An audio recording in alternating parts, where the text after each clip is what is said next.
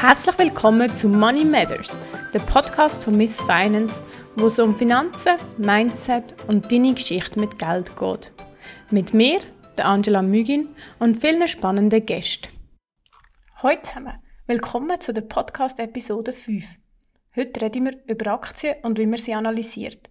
Wir erwähnen in diesem Podcast einige Aktien als Beispiel. Das sind aber keine Tipps und auch keine Anlageberatung. Investieren ist mit Risiken verbunden und kann zu Verlust führen. Wie man das Ganze clever anpackt, dazu mehr in dieser Folge. Hallo Oliver, wir sind heute da und reden miteinander über Aktien und was Aktien sind und schauen wirklich so ein bisschen rein, auch, was genau kann ich machen, um herauszufinden, was eine gute Aktie ist, was eine schlechte ist. Und ich freue mich sehr, dass du heute da bist, weil du das Ganze viel, viel detaillierter und strukturierter machst als ich. Und darum glaube ich, dass ich auch noch viel lernen kann. Und ich übergebe dir doch gerade mal das Wort und stell dich doch mal selber vor. Hallo Angela, also erst, erstmal merci vielmals für die Einladung in den Podcast. Freut mich sehr, dabei zu sein. Und ja, ich bin der Oliver Kunz, 24, studiere berufsbegleitende Informatik und vielleicht ein oder andere kennen mich vom Schweizer Finanzblog simplemoney.ch, den ich betreibe. Und ja, so bin ich auch zum Thema Aktien und Finanzen gekommen. Genau, so haben wir uns auch kennengelernt, weil ich deine Analyse sehr gerne lese und so zum Teil auch wieder neue Unternehmen sehe, wo ich gar noch nicht könnte habe. Und ich glaube, heute zum Einstieg mal ganz einfach vorweg, was sind Aktien überhaupt? Das ist eigentlich eine gute Frage, weil in Gesellschaft viel zu wenig diskutiert wird. Dabei ist eine Aktie eigentlich ganz einfach ein Anteil vom Unternehmen. Also wenn du eine, wenn du eine Aktie kaufst, bedeutet das, dass du wie eine Art Urkunde hast und bestätigt, dass dir ein Teil vom Unternehmen gehört. Also ist wirklich, Aktie ist wirklich, dir gehört ein Teil vom Unternehmen. Und das ist eigentlich ziemlich etwas, ja, bedeutendes, würde ich sagen. Und da viele Leute haben das Gefühl, dass es irgendwie Hokuspokus oder das Casino ist. Dabei ist es eigentlich wirklich etwas Essentielles in der Wirtschaft. Ja, das stimmt. Und was man viel, also da sind wir jetzt vielleicht schon ein bisschen beim nächsten Punkt, das sind jetzt ein bisschen Vor- und Nachteile, aber was ich mega cool finde an einer Aktie ist ja, gerade wenn du eine Schweizer Aktie hast und du sie eintragen, eintragen lässt, dann nachher hast du ja auch Mitbestimmungsrecht. Und genau. irgendwie ist es schon so ein Punkt, den ich noch cool finde, weil es gibt dir die Möglichkeit, in dieser Wirtschaft, und es wird ja sehr oft auch das System kritisiert, und ich glaube, wir sind beide da Leute, die das schon auch ein bisschen ähm, manchmal hinterfragen, ähm, aber man hat die Möglichkeit mitzubestimmen. In der Schweiz ist es zum Beispiel so, dass über die Löhne der Verwaltungsräte wird abgestimmt. Also ich kann theoretisch sagen, hey, nein, ich finde das jetzt nicht cool. Genau, richtig, ja. ja das ist wirklich ein guter Punkt von dir. Häufig sieht man in den Medien eben so, ja, irgendwie, die Familie hat wieder hunderte Millionen von Dividenden bekommen und bestimmt, was das Unternehmen macht. Und die meisten Leute in der Schweiz sind einfach Mitarbeiter im Unternehmen. Sie bekommen ihren Lohn über und das ist jeden Monat gleich, egal wie viel Gewinn das Unternehmen jetzt erwirtschaftet. Aber dabei kann ja jeder Mitarbeiter auch Aktien kaufen an der Börse. Die Börse ist allen frei. Und damit partizipierst du automatisch am Gewinn vom Unternehmen. Das heißt, wenn natürlich das Unternehmen mehr Gewinn macht, profitiert deine Aktie davon, du kommst Dividenden, weil der Aktienkurs steigt. Und die sind auch bei Vor- und Nachteil für Aktien. Die Aktie ist eben ein Sachwert, da ist wirklich etwas Unternehmen dran, dahinter. Und wenn das Unternehmen natürlich, Unternehmen natürlich schlecht abschneidet oder schlecht wirtschaftet, dann kann es so sein, dass die Aktienkurs halt sinkt. Und wenn es halt gut wirtschaftet, dann steigt es auch. Also das da haben wir halt im Gegensatz zum Lohn oder zum Bargeld auf dem Konto halt den Risikofaktor, dass der Wert von Aktien kann schwanken. Mhm. Genau, ja. Das ist aber eigentlich der größte Nachteil. Oder siehst du noch andere grosse Sachen, die man müsste jetzt wissen? Ich denke also, mit der Aktie, also mit dem Aktienkauf ist das sicher ein Nachteil. Aus dem Nachteil können natürlich noch andere Konsequenzen folgen. Also wenn du jetzt zum Beispiel Aktien kaufst und nicht verstehst und nach der Kurs sehr stark schwankt, kann das natürlich auch ein psychologischer Faktor sein, dass du dann immer auf dein Aktiendepot schaust und dann siehst, ui, es ist wieder 10% im Minus und denkst, okay, was habe ich jetzt da gemacht? Und das ist wirklich das richtige Geld, das da drin steckt. Und das kann natürlich schon, ja, Nerven belasten. Das habe ich am Anfang auch gemerkt, als ich investiert habe. Habe ich vielleicht die Unternehmen investiert, die halt grössere Schwankungen hatten und dann dachte okay, okay, das ist wirklich, wirklich das Geld. Du siehst nachher wirklich das Geld, wie es weg, eigentlich weg ist und wieder dazukommt. Also das ist auch noch ein psychologischer Aspekt, würde ich da nicht unterschätzen. Ja, das stimmt. Man sagt ja, man sollte nicht jeden Tag ins Depot schauen. Ähm, an guten Tag macht sehr viel Spaß und dann schaut man Richtig. vielleicht auch mehrmals rein und an schlechten Weg am besten gar nicht gross auftun. Ja, genau. Aber ich habe schon vorhin gesagt, du hast manchmal auch noch so für mich ein überraschende Aktien, auch nicht immer nur die Standardunternehmen. Mhm. Wie findest du denn überhaupt so ein so Unternehmen, wo du findest, okay, das schaue ich jetzt an, das könnte für mich ein Investment sein? Genau, also Aktien zu suchen ist also wirklich, also das ist eine riesige Wissenschaft eigentlich, oder eben auch nicht, wo es gibt ja kein definiertes Vorgehen. Jeder hat ein bisschen andere Vorlieben und Präferenzen. Meistens sieht man in den Medien, ja, die Aktie ist wieder 100% gestiegen oder die Aktie ist mega toll.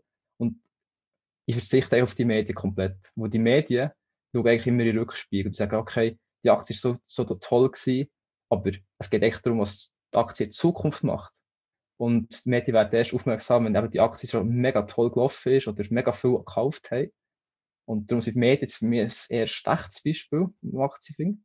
Ich suche die Aktie eher im Alltag. Das hat auch schon Peter Lynch gesagt, das ist ein sehr bekannter Investor, dass man eben zum, im Alltag sehr viele Aktien entdecken kann. Und hinter jedem Produkt steckt das ein Unternehmen, das das Produkt produziert. Und, und viele von Unternehmen sind auch an der Börse. Also wir haben auch in der Schweiz Unternehmen, die, wenn man im Baumarkt geht, SICK haben wir sicher schon gesehen. Also das ist ein grosses Schweizer Unternehmen.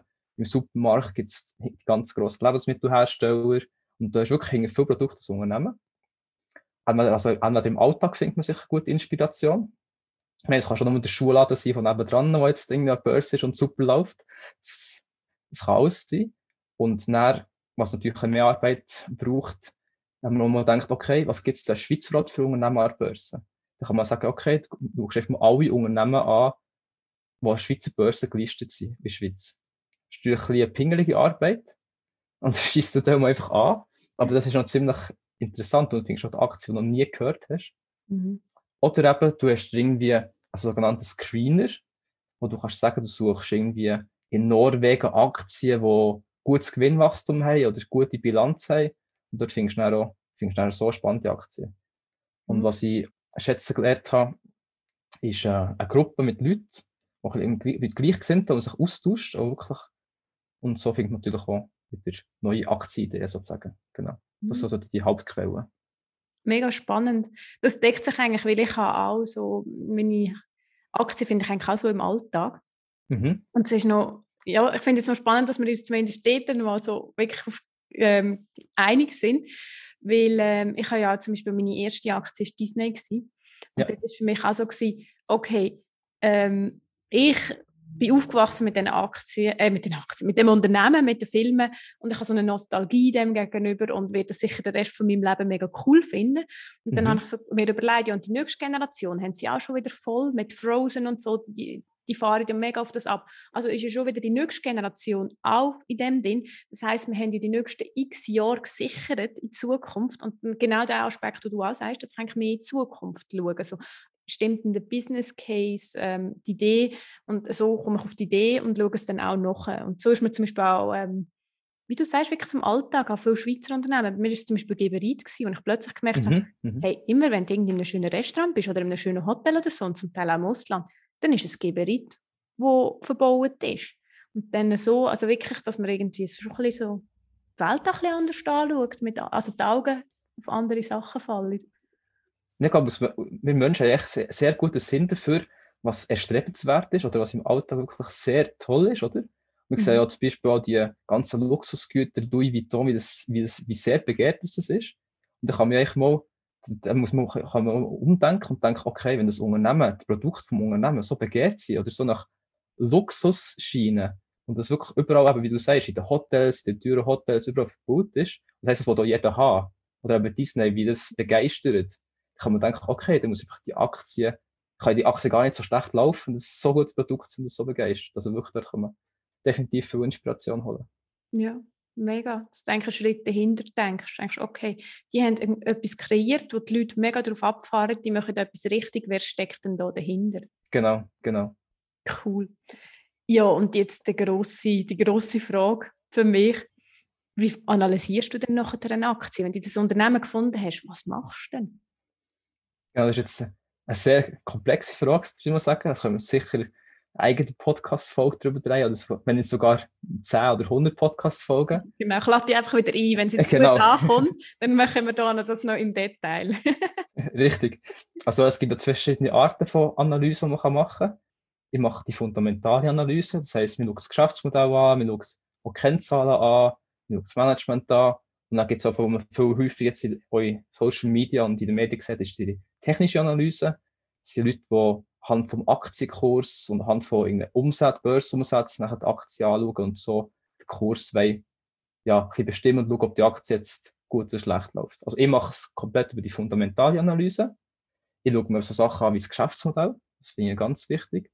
Ich ja verstehe, wie du sagst, ist eben Geberit, mit was machen die Gewinn, was machen die, aber die machen Sanitäranlagen, okay, verstehe ich das?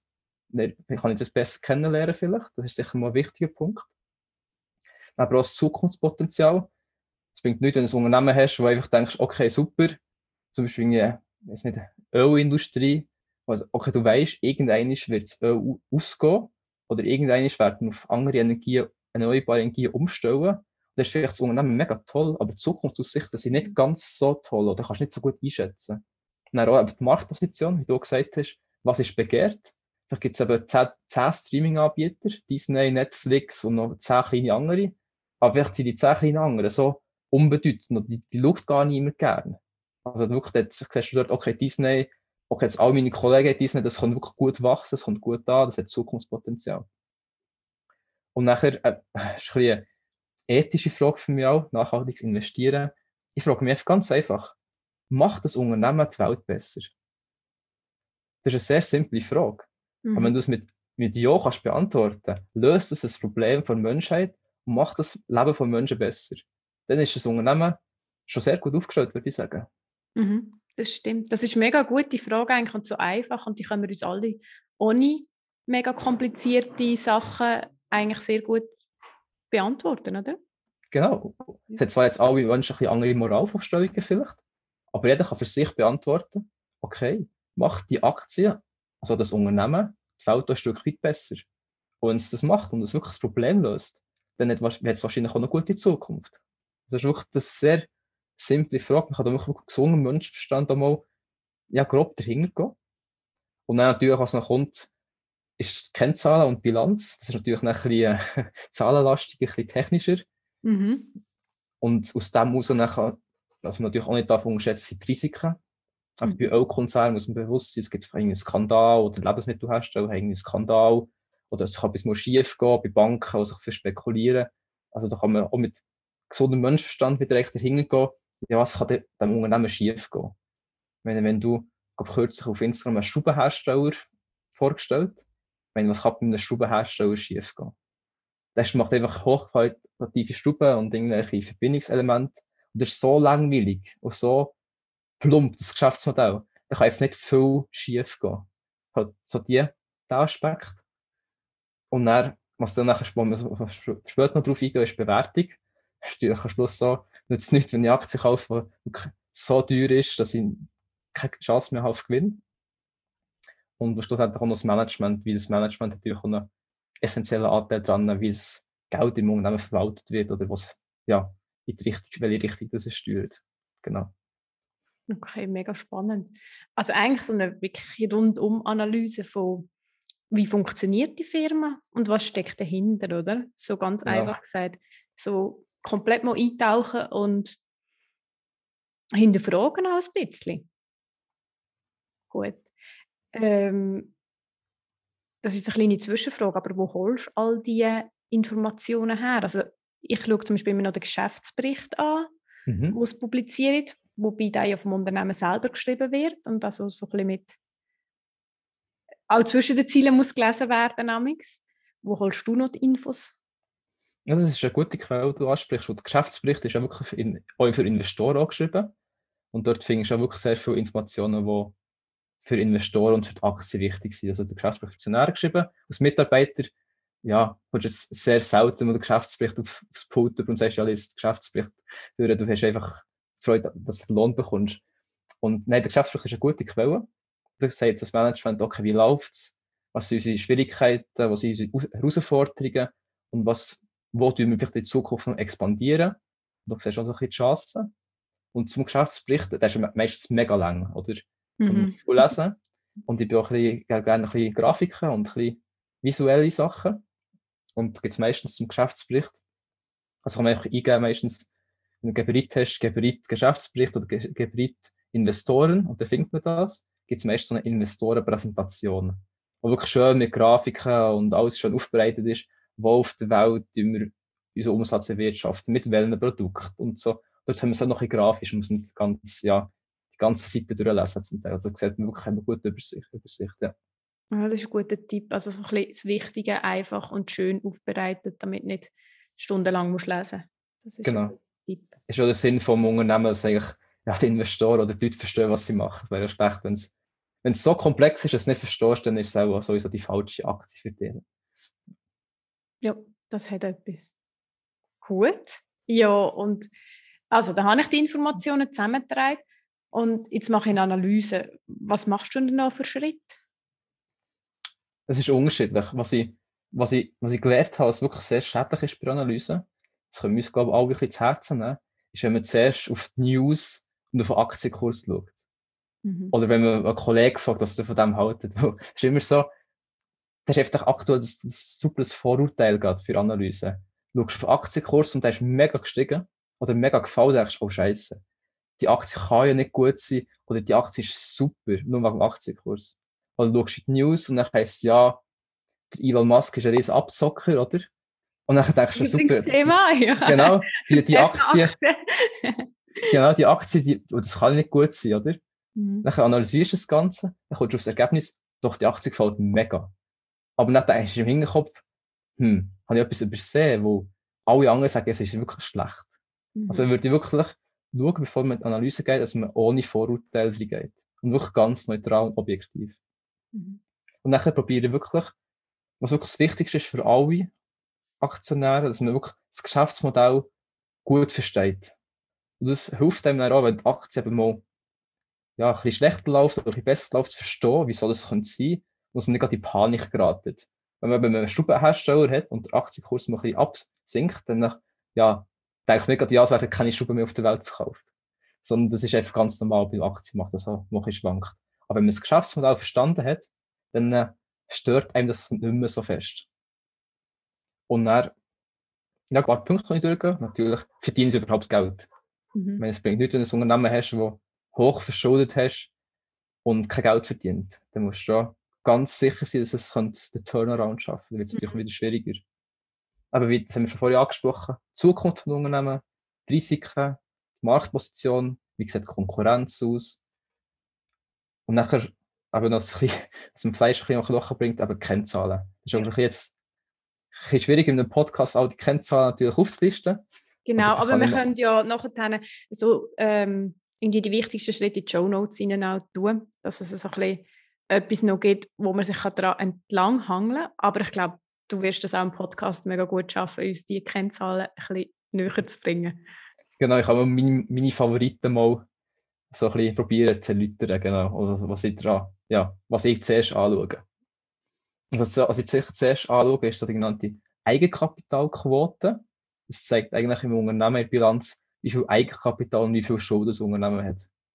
Ich habe gerne Unternehmen persönlich, die sehr wenig oder gar keine Schulden haben.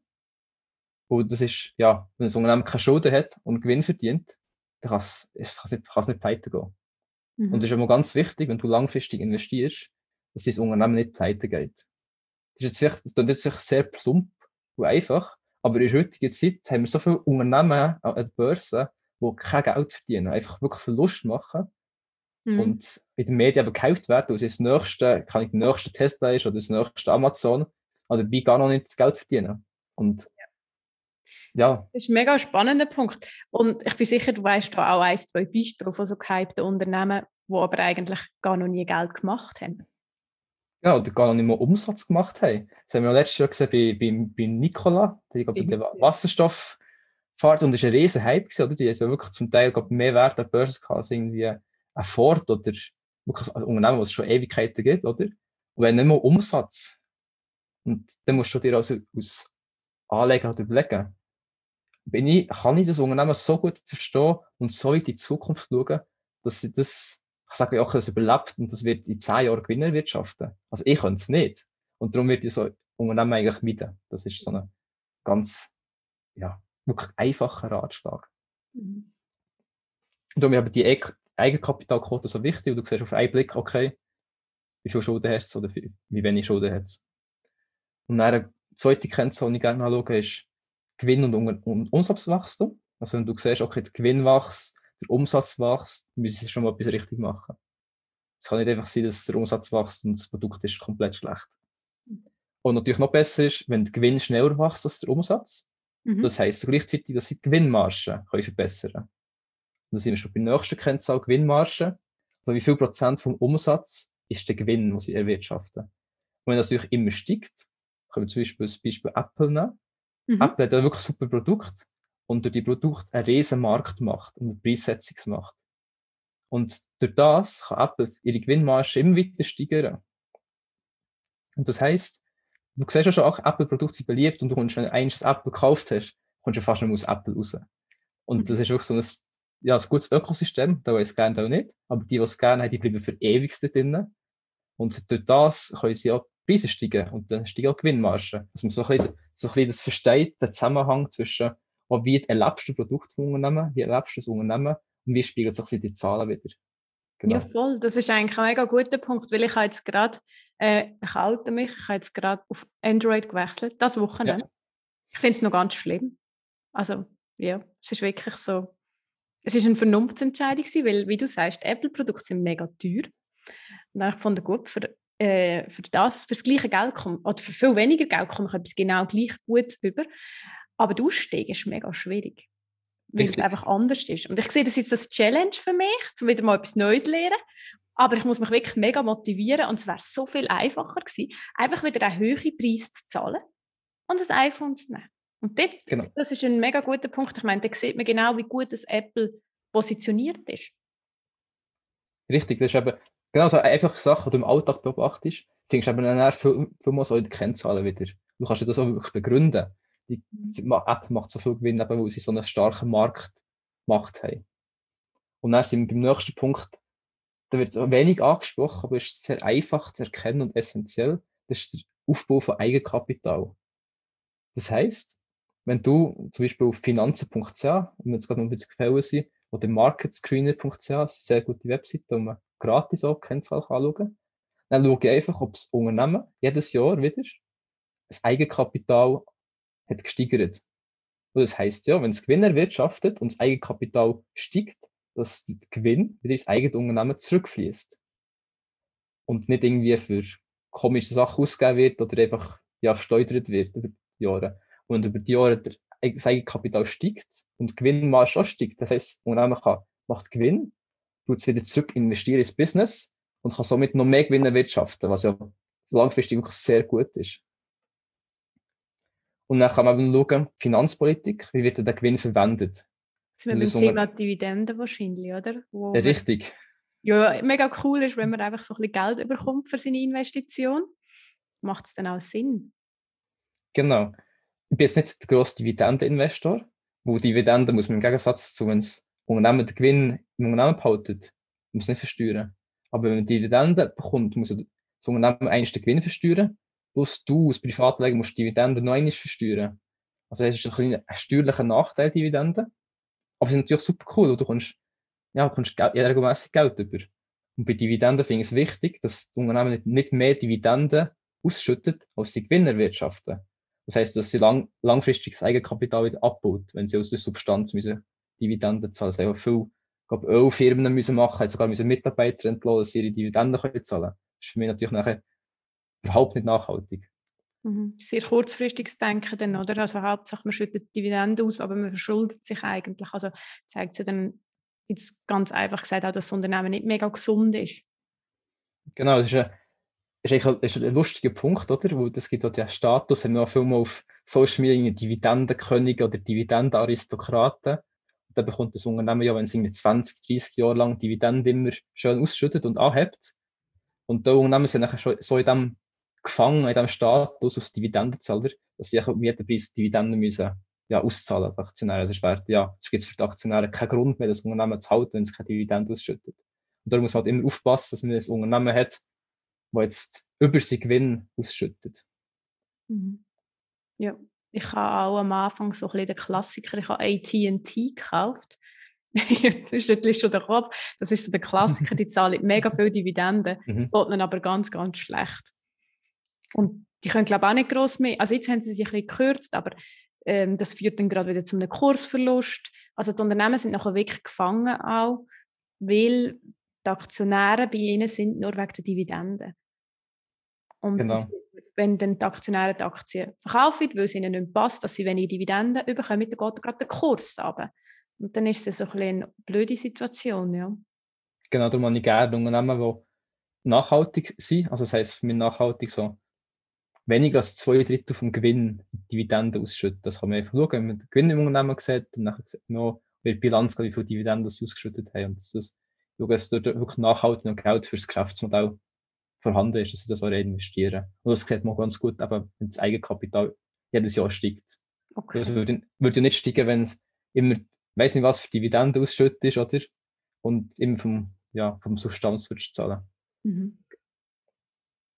Und einfach noch kleine, ja, ein kleines Sahnehäubchen noch. Meine Lieblingskennzahl sozusagen. Ist aber ein bisschen schwieriger zu verstehen und nicht, und wird eigentlich nie erwähnt. Ich weiß auch, wieso es nie erwähnt wird, es aber die meisten nicht verstehen. Und das ist sogar der Return on Invested Capital auf Englisch. Das ist ROIC. Und das sagt eigentlich aus, wie viel Gewinn das Unternehmen auf das investierte Kapital erwirtschaftet. So ein Beispiel hat, du verkaufst Maschinen, das ist ja investiertes Kapital, und du schaust eigentlich, wie viel Gewinn das Unternehmen mit einer Produktionsmaschine kann erwirtschaften kann. Und wenn du das verstehst, dass er zum Beispiel Unternehmen X viel profitabler wirtschaftet als Unternehmen Y, dass da irgendein Vorteil muss sein. Das habe ich kürzlich bei Tesla und VW gegenübergestellt. Das ist ein super aktueller Vergleich gehabt. Und habe herausgefunden, dass Tesla dreimal so viel Gewinn auf ihr investiertes Kapital erwirtschaftet als VW. Also wirklich krass ist für die gleiche, also gleiche Branche, oder? Mhm. Und da sieht man auch, dass hat irgendwie VW gesagt hat, ja, das Tesla Model 3 wird in 10 Stunden produziert und der VW ID3, also das neue Elektroauto, in 30 Stunden. Und du siehst auch genau wieder im Alltag wieder, wie das wirklich sich in die Bilanz widerspiegelt. Sie haben dreimal länger für ihr Auto und darum haben sie auch dreimal weniger Gewinn aufs investierte Kapital, also für ihre Produktionsanlagen. Und ja. das ist wirklich, ja, wenn man das dann versteht, die, die Dynamik im, aber im Alltag, dann weiß man selber, dass man das Unternehmen wirklich verstanden hat und die Analyse verstanden hat, die man gemacht hat. Und das ist ein sehr wichtiger Punkt, dass man verstanden hat, was man in den Kennzahlen sieht. Mhm. Mega. Ich habe den Beitrag gesehen und ich habe den wirklich auch spannend gefunden und mega gut erklärt. Man könnte den dann sicher noch verlinken. Ähm, ja, weil ich auch dann also gerade gefunden habe, wow, es macht mega Sinn. Genau. Das ist gesagt man bei Apple gut, aber du hast gesagt, aber mega schwer wegzukommen. Mhm. Und wegen schwer wegzukommen, hohe Preise. Und sie produzieren nicht viel teurer das iPhone jedes Jahr. Klar, ein bisschen teurer mit neuen Prozessoren und so, aber sie sind nicht viel teurer für sie also sie machen immer einen höheren Preis. Das heisst, ihr Gewinn aus investiertem Kapital steigt. Und das sieht man nachher daran aber sehr gut. Und darum ist das eine von meinen ja, Lieblingskennzahlen sozusagen. Super. Es ist mega ein guter Tipp. Ich glaube, da können wir alle noch ein bisschen mehr drauf schauen. Und eben, wie du sagst, es verbindet sich dann auch gerade mit, hast du das Geschäftsmodell verstanden oder nicht? Das Wichtigste ist wirklich, wenn man die Kennzahl anschaut und mit, mit verbindet mit dem, was man wirklich selber beobachtet in Unternehmen man wirklich kann nachvollziehen wieso dass das so ist. Und wenn man es nicht kann nachvollziehen kann, dann ist es vielleicht eine Branche, die man nicht ganz versteht, zum Beispiel eine Biotechnologie oder irgendwie, das sind auch Leute ja, mit Elektroautos gar nicht befasst oder da, ja, es gibt so viele Branchen auf der Welt, die so unterschiedlich funktionieren. Medizin, Technik oder Versicherungen, das ist so undurchschaubar. Dann würde man lieber die Finger davon ja, follow, als einfach etwas investieren und nicht ganz versteht. Ja, also eigentlich würde ich sage immer, investieren ist nicht, musst eigentlich nicht mega krass gute Mathe sein. Du musst nicht Algebra können und nicht Geometrie und so. Wenn ich jetzt so höre, habe ich das Gefühl, du würdest mir zustimmen, weil es ist mehr logisches Denken und so ein bisschen hinterfragen. Und Zahlen sind ein Teil, aber es ist nicht, wie man sich das irgendwie vorstellt, dass man da vor Excel-Sheets hockt, die irgendwie, keine Ahnung, mega hochkomplex sind. Also du kannst natürlich schon Excel-Sheets machen, aber wenn du weißt, wie Plus rechnen und Mal rechnen, bist du schon sehr weit, würde ich sagen. Vielleicht noch eine, dividieren. Genau, dividieren und noch vielleicht höchstens mal eine Potenz, die du brauchst vielleicht. Aber da bist du schon extrem weit. Also, ich war auch nie gut im Mathe gewesen. Und das, das nie, das so abstrakt für mich. Das habe ich nie vorstellen Aber bei Unternehmen denke ich wirklich, okay, dann kann ich in Realität beobachten und schauen, ob ich das, was ich in den Kennzahlen sehe, überhaupt auch Sinn macht. Und das ist für mich so wirklich plastisch und logisch. Mit Hinterfragen kommst du wirklich sehr weit. Also musst nicht kein Patengenie sein, überhaupt nicht. Sehr gut, das klingt gut für mich.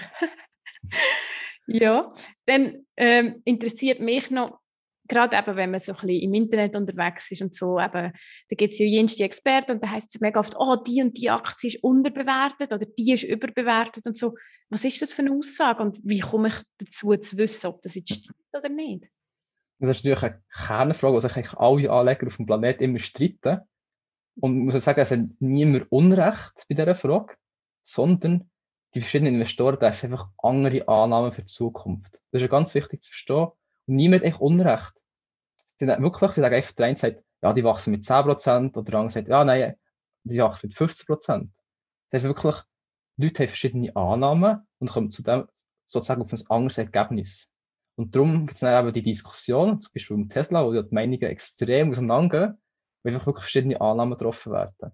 Mhm. Das muss man sich bewusst sein, dass nicht seine Meinung falsch ist, nur weil ein anderer Experte gesagt hat, das ist so und so, sondern wo man einfach andere Annahmen getroffen hat. Also so zum Zusammenfassen, weil wir alle einfach auch nicht in die Zukunft sehen. Richtig. Da sind wir schon beim Punkt nachher. Unbewertet heisst ja gleichzeitig, dass du mehr Rendite erwartest aus dieser Aktie, oder? Und das ist ja ist unbewertet im Vergleich zu was auch immer, sagen sie meistens nicht, zum Vergleich, dass es unbewertet ist. Das ist noch lustig. Und du musst nachher davon ausgehen, ah, es ist unbewertet, mit dem kann ich mega viel Geld machen. Aber du musst auch verstehen, dass, ja, wie überhaupt, wie entsteht überhaupt Rendite? Rendite besteht ja, indem du ein Risiko eingehst. Und auf dem, ja, auf dem Bankkonto hast du nur Rendite, sogar Minus, wenn du die Inflation noch anschaust. Mhm. Aber du hast auch kein Risiko, kein, ist nicht unsicher. Du weißt einfach, dass in zehn Jahren wahrscheinlich genau gleich vom Bankkonto ist, wenn du es lässt, liegen. Und bei einer Aktie ist nicht wie der Kurs in zehn Jahren steht. Und Rendite bekommst du einfach auf das Risiko, das du eingehst, auf die Unsicherheit. Und je mehr Unsicherheit in ihrer Aktie ist, zum Beispiel bei Tesla ist eine extreme Unsicherheit für die Zukunft drin, desto mehr Rendite ist auch möglich, wo aber verschiedene Annahmen getroffen werden und das Unternehmen sich auch verschieden entwickeln. Und das ist eben, eben wenn du das, das Risiko eingehst, die Unsicherheit eingehst, ist die Rendite eine Belohnung für die Unsicherheit. Und dann hast du Unternehmen wie zum Beispiel, ja, kennen wir alle, Coca-Cola. Und das, ja, das Geschäftsmodell wissen wir, das wird morgen nicht, wird es nicht morgen verdoppeln. Die Leute werden morgen nicht mehr doppelt so viel Coca-Cola trinken wie heute. Genau, weil es einfach auch gar nicht wirklich möglich ist, weil Coca-Cola schon auf der ganzen Welt ist. Oder so. Die Möglichkeiten sind mega eingeschränkt, so ein bisschen, die es noch haben. Richtig. Aber dafür können nachher die Investoren oder die Analysten, die ganzen, Coca-Cola viel besser vorhersehen als jetzt Tesla. Das heißt, Unsicherheit ist viel kleiner, aber dafür ist die Rendite nicht ganz so groß, wo du kannst erwirtschaften, wo der so viel vorhersehbarer ist und nicht und viel gleiche Annahmen getroffen werden, oder? Und wenn es unbewertet ist, musst du halt immer fragen, ja, verglichen mit was, was könnte anders laufen, als die Analysten erwarten. Du musst ja irgendwie Informationsvorsprung haben, sozusagen, als, als der Markt kannst, wie ausdrückst oder besser ist als der Markt. Oder auch etwas erwarten, was unerwartet ist. Und, und das ist eine sehr schwierige Frage. Ja, welche Aktie ist unbewertet? Klar, einfach, was man machen kann, ist einfach das, das KGV, das Kurs-Gewinn-Verhältnis. Das heißt, wie viel Mal der Gewinn muss ich für ein Unternehmen zahlen. Und da kann man zum Beispiel das Verhältnis setzen zum Gewinn- und Umsatzwachstum es dann in Zukunft projizieren und vergleichen, wie, es, wie das Unternehmen historisch bewertet ist worden. Und das ist auch, ja, keine exakte Wissenschaft natürlich. Und was ich gerne mache, ich tue es einfach, ja, das Unternehmen wirklich gut, wenn ich es wirklich gut kenne, kann ich sagen, du mal Kennzahlen auf die nächsten fünf Jahre schätzen. Also der Umsatz wächst 10%, 9%, 8%, einfach mal auf die nächsten fünf Jahre schätzen. Und nachher sage ich, okay, Umsatzgewinnmarge ist so viel, da komme ich einen Gewinn über.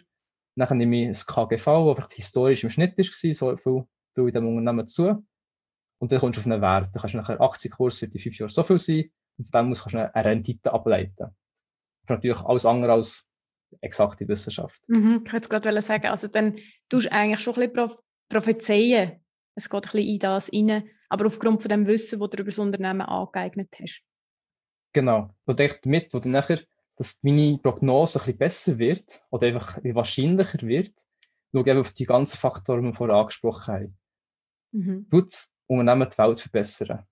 Hat es ein gutes Management? Wächst das Unternehmen? Einfach die ganzen fundamentalen Daten aus dem Unternehmen anschauen. Hat es keine Schulden zum Beispiel? Wenn es viel Schulden hat, dann, nützt es nicht, wenn es wächst und dann irgendwie pleite geht, weil es unprofitabel wächst. Sondern ich tue, meine, ich tue sozusagen wie meine Chancen, dass es eine gute Rendite geht, verbessern, wir das Unternehmen kennen und, und, und schauen, dass es überhaupt die Chance hat, die Rendite zu erwirtschaften, indem es ja, gesund ist und kann überleben. Mhm. Cool, spannend. Und vielleicht noch, aber das kann man zum Beispiel beim Beispiel Tesla anschauen. Mhm. Wir kennen ja auch wieder Elon Musk, das ist wirklich, also, er hat ja Rakete ins Weltall geschossen, hat alles Mögliche gemacht, PayPal entwickelt. Und bei ihm kannst du natürlich auch das Risiko, wenn er jetzt wird sterben zum Beispiel, muss man natürlich auch sehen. Aber ihm traue jetzt vielleicht viel mehr zu in Zukunft als einem anderen CEO, der jetzt noch nicht so viel geleistet hat. Ja. Das heisst, du musst sehen, dass ein Unternehmen wirklich die besten Leute rekrutiert und die besten Talente hat, in Zukunft auch mehr Chance hat, aber wirklich gut dazustehen. Ja. So auch der menschliche Faktor, Fall noch einfließen. Richtig. Mhm. Cool. Ja, danke vielmals. Das sind sehr viele Infos. Ähm, was muss ich denn jetzt langfristig machen, beachten, wenn ich jetzt in ein Unternehmen investieren will? Ich sage, ich lege heute los. Was gibst du mir für langfristige To-Dos? Da ich gerne einen Satz aus einem Buch zitieren, den ich gelesen habe.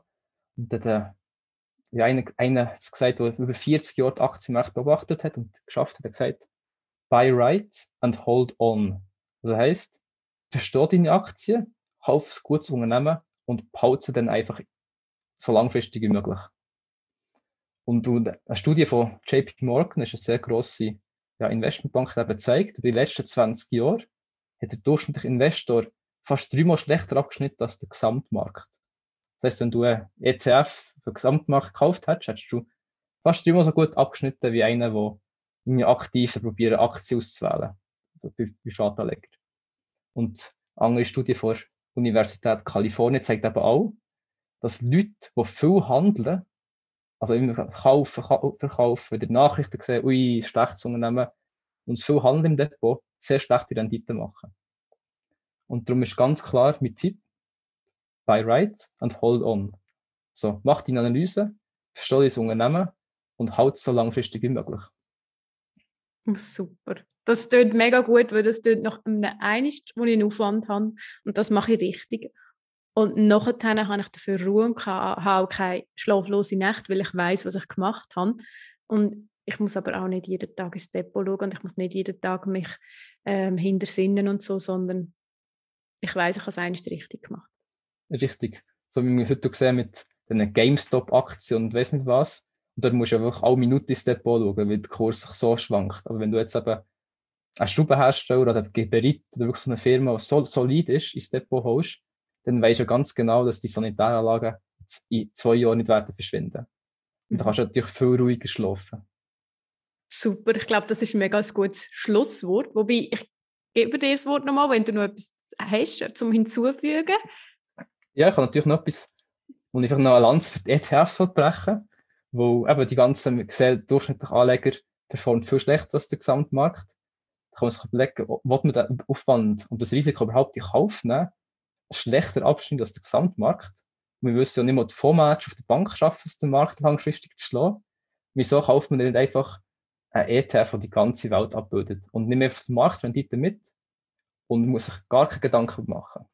Mhm. Wenn jetzt jemand sagt, ja, jetzt muss ich Unternehmen analysieren und dass ich anständige Rendite machen kann, nein, muss man nicht. Die meisten schaffen es eben nicht. Und darum ist, muss ich hier mal Lanze brechen für die ETFs und dass man so noch weniger, mit noch weniger Kopfschmerzen und noch langfristiger einfach ruhig kann schlafen und gut investieren. Mhm. Das stimmt absolut. genau. Super. Und sonst, wenn man ähm, ja, noch mehr lesen will und vor allem auch ähm, eine Abkürzung, die ich sehr gerne nehme, ist, dass ich Aktienanalyse lese. Und da kann, muss man sich wirklich auch Gedanken machen, dass man die richtige Quelle nimmt. Und da kann ich auf den Oliver verweisen, simplemoney.ch. Da hat er auch Analysen drauf, wo man kann nachlesen kann, also was dann für mich lieber im geschriebenen Wort ist. was er sich überlegt hat. Und das ist natürlich auch noch eine Möglichkeit, wie man eine Aktienanalyse eigentlich kann, dann zu einer Aktienanalyse kann kommen, ohne dass man jetzt selber hat müssen mit dem Taschenrechner und dem Excel-File umsitzen. Genau, aber dort ganz, ganz wichtig, überlegt euch gut, welche Quellen das vertrauenswürdig sind. Danke mal, Oliver, dass du unser Gast bist und uns so viel über Aktien erzählt hast und Unternehmen und deine Gedanken. Und tschüss zusammen.